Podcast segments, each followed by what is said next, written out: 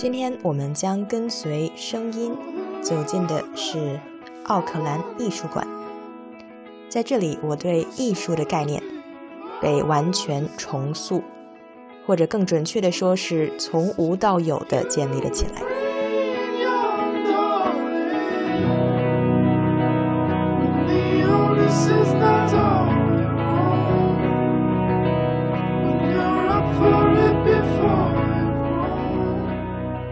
最初走进这栋建筑的原因也相当偶然。尽管这时候我在新西兰一年的时间已经过了大半，但却是我第一次住在奥克兰市中心。我居住的 YHA 距离市中心的主街皇后街只有短短的步行距离。不巧的是，在我将在奥克兰停留的这两天时间里，天气预报显示都将会是雨天。于是，同样处在市中心区域的奥克兰艺术馆，既能够让我避开湿漉漉的天气，并且还不需要支付任何门票费用，就自然成了最佳选择。后来我在回顾这一天的日记的时候，不禁感谢这湿漉漉的天气，让我走进这栋我曾认为是和自己相隔甚远的建筑。在新西兰，我常常遇到这样的 serendipity，这样意外的收获，让我后来渐渐学会欢迎，甚至拥抱这些当下看起来不十分理想的状况，因为他们总会带来意想不到的奇遇，而这些奇遇是不可能在严丝合缝的按照计划发展的情境下发生的。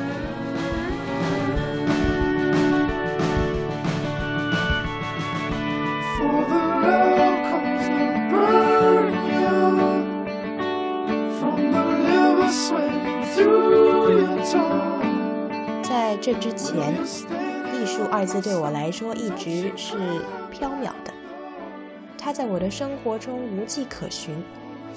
在我能够听到和看到的范围内，人们对它的态度也似乎是有时认为高不可攀，有时又带着点讽刺怀疑，并且这两种态度常常是混合并存的。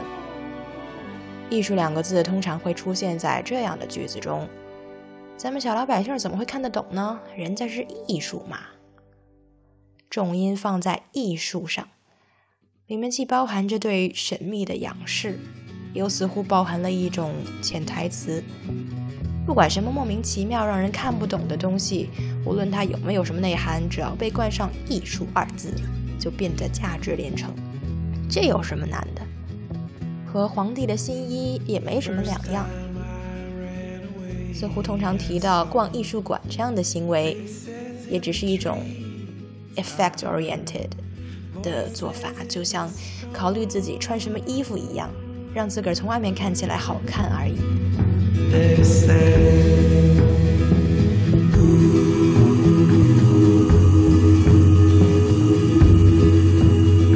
假想如果身旁没有一个人。如果自己站在这些艺术品面前的这个形象不会出现在任何人的眼中，那么你脑袋要做的事儿就只剩下看眼前的这个东西。而在这种时候，就往往会生出一个深深的疑惑：我为什么要站在这里看这个毫无意义的东西？What am I supposed to be looking at？当然，我在这里用“艺术”二字。指代的只是其中一种，也就是通常脑海里面会蹦出来的那些让人一头雾水的当代艺术的形象。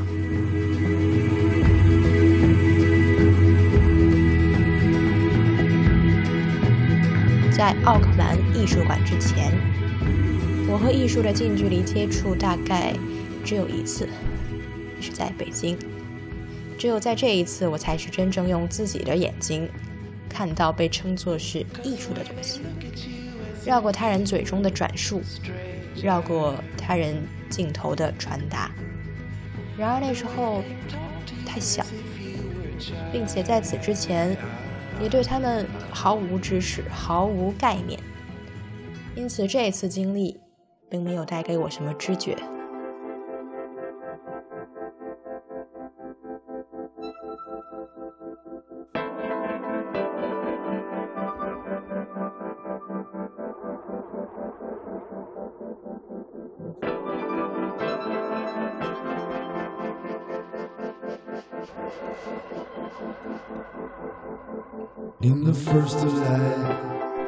这一次来到奥克兰艺术馆，已是多年之后，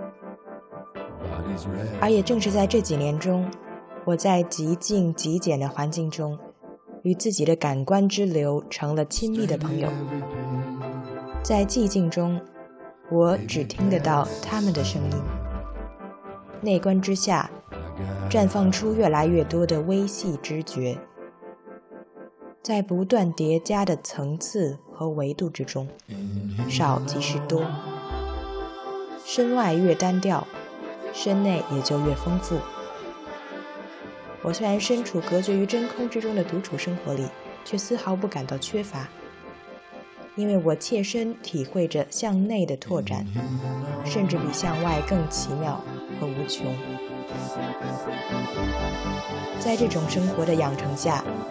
一个人的时候，可以说是我最灵敏和完整的状态，而这也正是我来到奥克兰艺术馆时候的状态。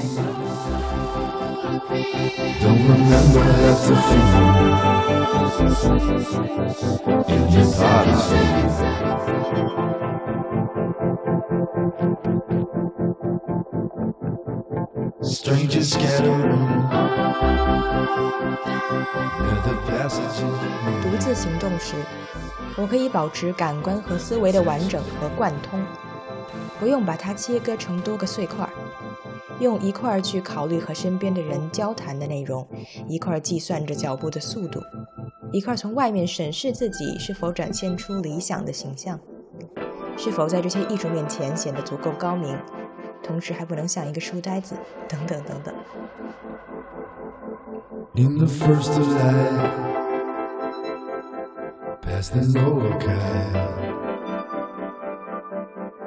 而如果把这些脑力的碎块拼接起来，它们会在多个向度发生连通。原本零散的线段会织成一张网，连通成一条管道。由此，在脑中会触发出更广也更深的感知和思考。如果和他人同行，互相之间总得说点什么，并且我不能完全浸没在自己的脑海中。有时，当我没有及时注意到的时候，我会在话说出口之后，自己听到他们的奇怪，于是赶紧把自己往外拉一拉，等等这些额外的任务。让我时常感到精力不够。凝视和专注，在几年下来已经成了我的习惯。另一方面，也让一心多用变得有些吃力。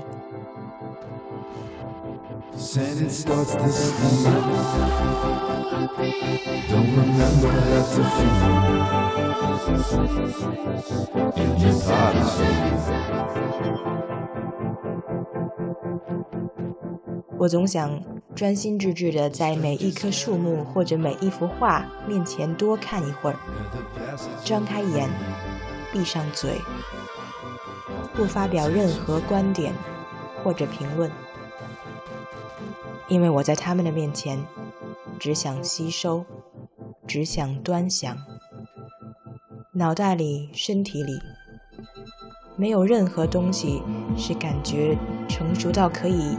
讲出来的，摆在面前的他们，微微调整一个角度，一个焦距，就总能看到新的东西，永远看不完。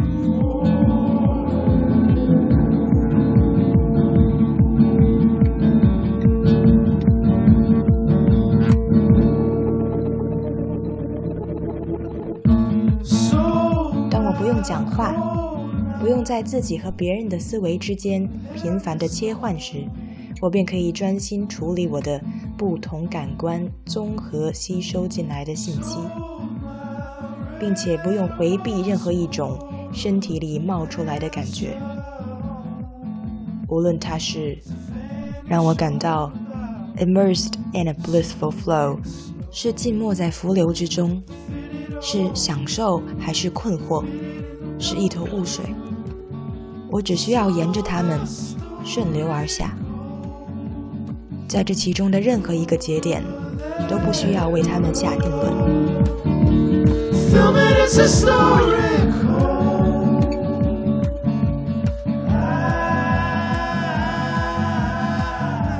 比如，当我面对着一幅完全看不懂的画，我不需要向身旁的人装成一副心中有数的样子；或者，当我在一幅画或者一座装置艺术面前，莫名其妙的感觉身体里某种东西点亮了，某条路连通了。然而，此时一切都还处在奇妙的朦胧之中。我也不用操之过急的去试图向身旁同行的人描述它，更不用试图掩饰这些感受，不用为了继续和身边的人们的日常聊天而迅速的从这些感受中把自己抽离出去。所有这一切。也就是独行时的自由，我可以自由的看不懂，自由的怀着一颗空心，也可以自由的敏感，自由的专注，自由的缓慢。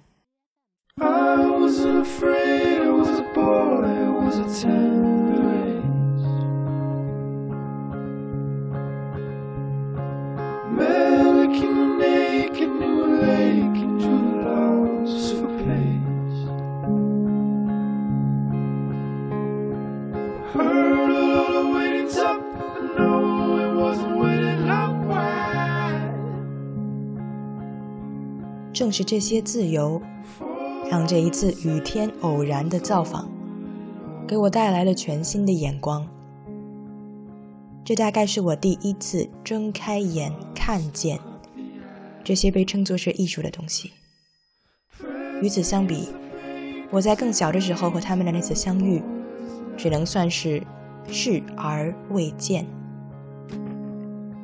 而这一次。我看到他们最朴素的存在本身，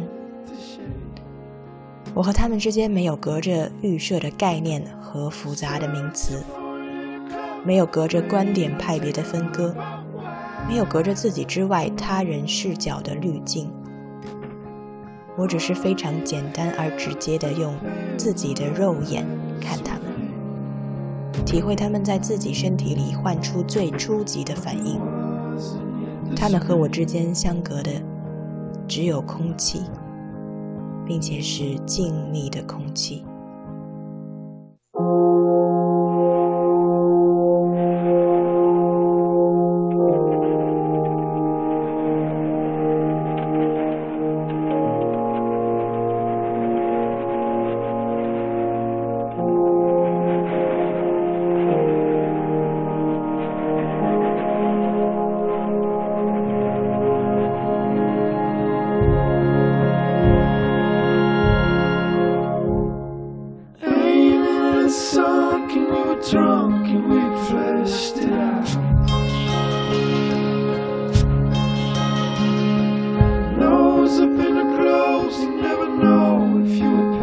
在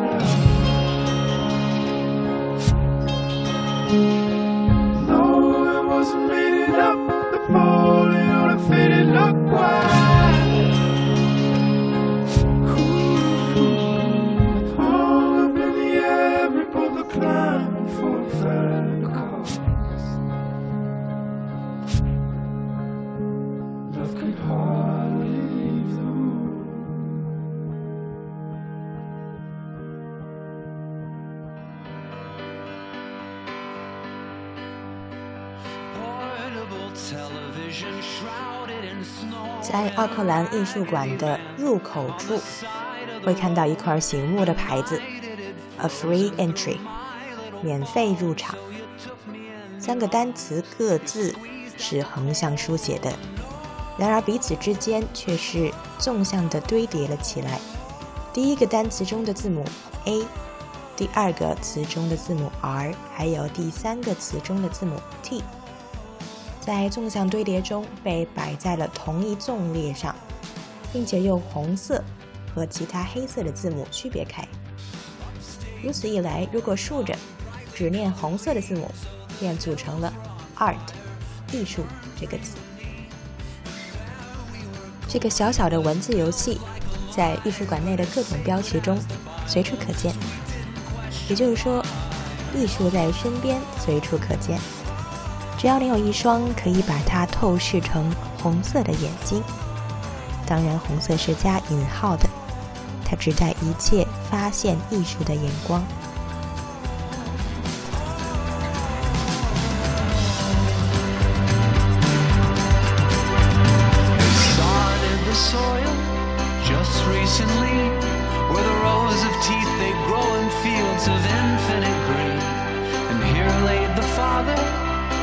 The sun where the road meets the horizon for everyone for everyone。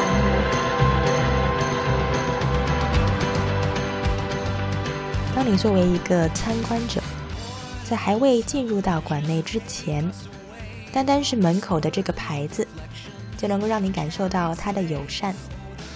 他希望这里的展览能够更贴近大众。希望人们能够在这里得到亲切的享受，而不只是来看一些板着脸高高在上的艺术品，在高阁里面独自生辉。进入馆内之后。你会在很显眼的地方发现免费导览的告示，这可以说是艺术馆好客的另一个表示。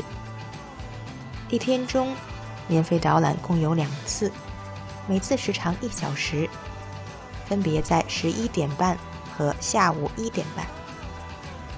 我早早的就做好了打算，既然有这种好事儿，那就一个都不要错过。我几乎是踩着开馆的时间进入馆内的，带好了自己的干粮。免费导览的时间安排刚好在十二点半到一点半之间有一个空档，大概也是作为给参观者的午餐时间。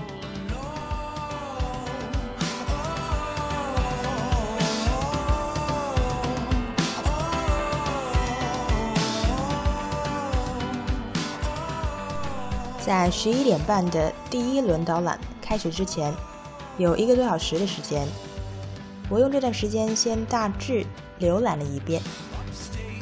当然，大致浏览后来证明也不过是一个美好的愿望。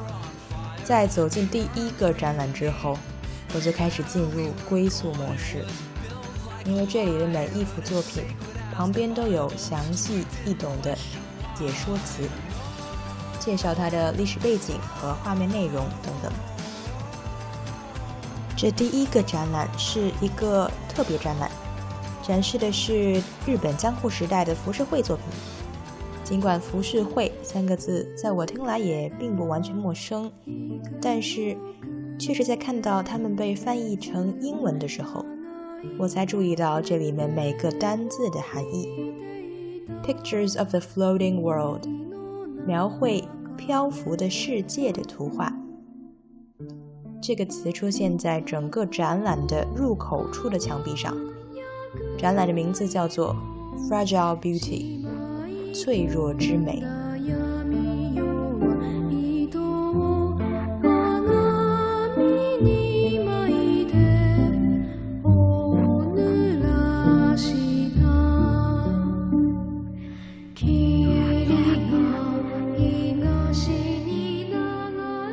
日本浮世绘，我没想到，对于它的最初了解，竟然是在新西兰这个国家通过英语获得的。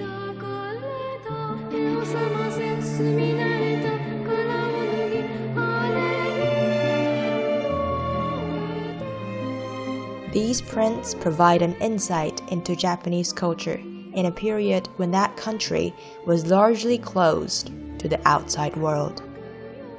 这些画面让我们得以瞥见日本在还几乎隔绝于外界的时期的文化风貌。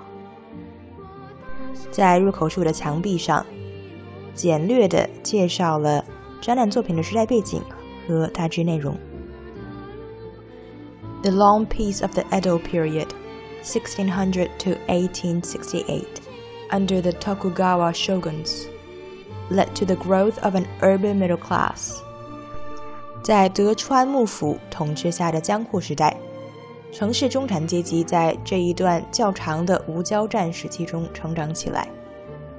But Japan's hierarchical four-tier society, which ranked merchants below peasants, frustrated the ambitions of this new class, which embraced novel and popular forms of culture, including kabuki theater and woodblock prints. 然而，此时，在日本的封建社会的四民制度下，商人阶层的地位处于农民之下。 这个新产生的阶层想要发展出一种新的、更通俗化的艺术形式的企图，也在很大程度上受到压制。这些艺术形式既包括歌舞伎，也包括我们将在这里看到的木板印刷的浮世绘作品。Unsurprisingly. Both were subject to the suspicion and interference of the shogun's government. 他们自然也是处在当时德川幕府的怀疑、监视和干预之下。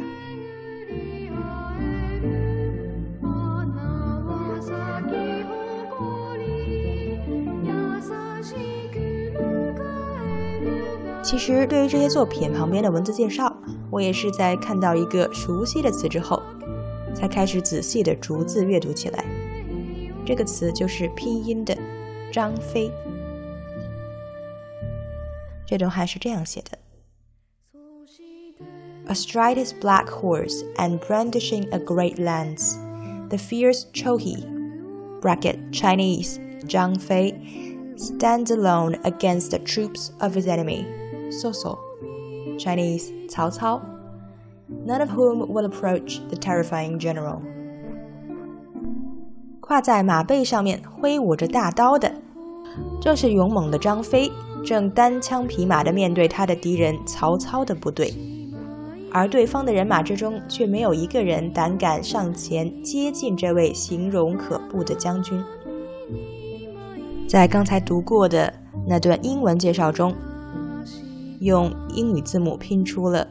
日语中对张飞和曹操这两个名字的拼法，张飞是 chohi，曹操是 soso。我不清楚日语的发音应该是怎样的，我只是按照英语的发音规律把这两个名字读出来。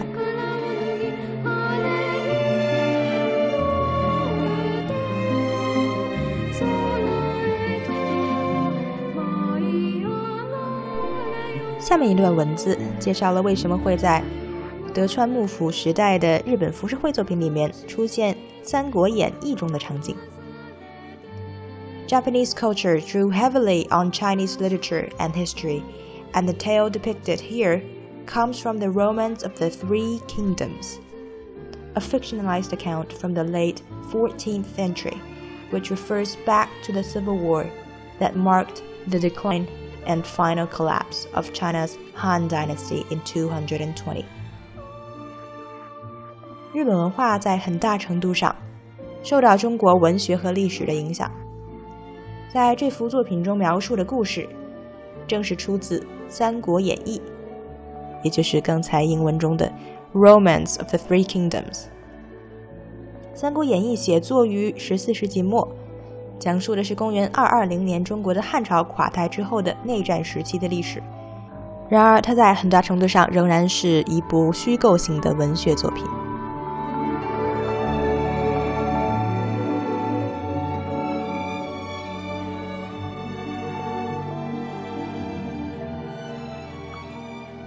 我在参观这个展览的时候，把我仔细阅读过文字介绍的所有作品和它的配文。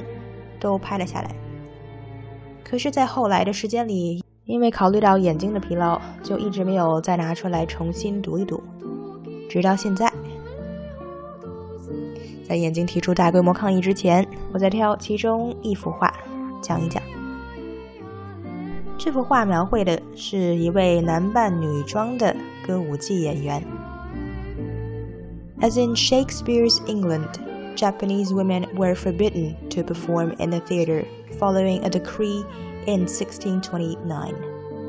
Men were therefore forced to play the vacant roles, relying on costume and acting skills to convincingly depict female characters.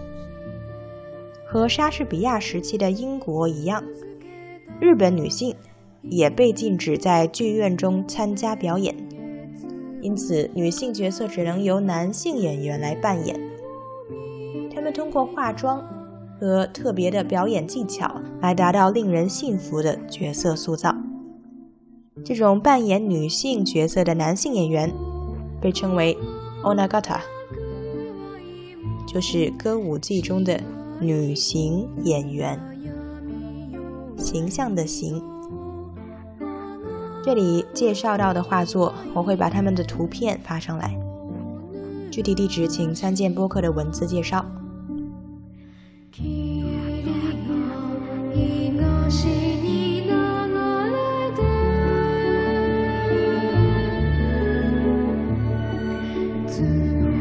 这些描绘着一个我先前没有过了解的时代和文化背景的画作，在和他们初识的这短短的时间里面，也只顾得上了解这些最显然的层面上的知识，关于情节和人物的介绍。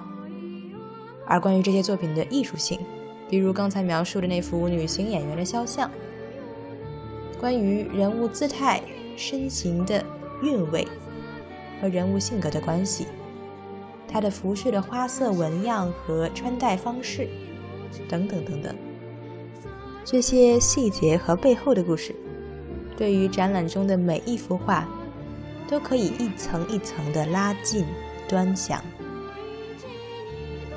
如果掌握更详尽的关于创作的时代背景、社会风物的背景知识，还有生活在其中的人们的生存状态等等，那么大概会从这些画作中看出更丰富的层次，甚至再进一步，可以生出一些批判性审视和思考的空间，类似于史学家的角度，或者从美学的角度。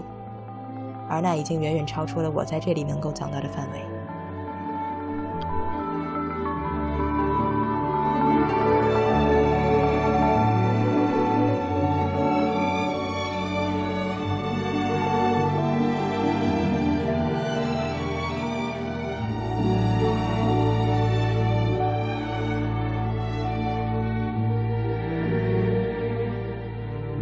到目前为止讲到的这些艺术品。还并不是我在开头描述的那种让人看不懂又半信半疑的当代艺术。这些浮世绘作品，他们的创作语言是具象的，他所要表达的内容也相当直观，是一些人物、一个场景、一个故事。它的画面是叙事性的。当你读了旁边的文字介绍之后，就已经可以从云里雾里中走出来。并且这些画作的艺术高度也比较直观，你一眼就能看出来，制作出这种精美的木刻版画，绝非一件容易的事情。而对于这座现代艺术馆里面的其他很多作品，似乎就并不这么直观易懂，它们背后的创作难度和它们的意义一样扑朔迷离。这也就是艺术馆为参观者们设置免费导览的意义所在。And you're taken in a roundabout way. Like if you were from Auckland, you would know that you you were you weren't quite sure where you were going because you would backtrack and stuff. 在下一集中，奥克兰艺术馆的义务导览员 Paula 将用他的声音带领我们去了解在这座场馆表面之下的一些巧思，包括关于这座建筑本身的故事。我也因为听到了建筑和它背后的人的关系，而感到建筑本身不再那么高耸、僵硬，消除了一些隔阂。He wanted a feeling of, well, obviously loftiness, but he also wanted it in proportions to um, a human body. That's why they're kind of tapered, down as well. Um, the floor is uh, Jurassic marble, and it has um, fossils inside of it. So when we go down there, if you can see, there's quite a few.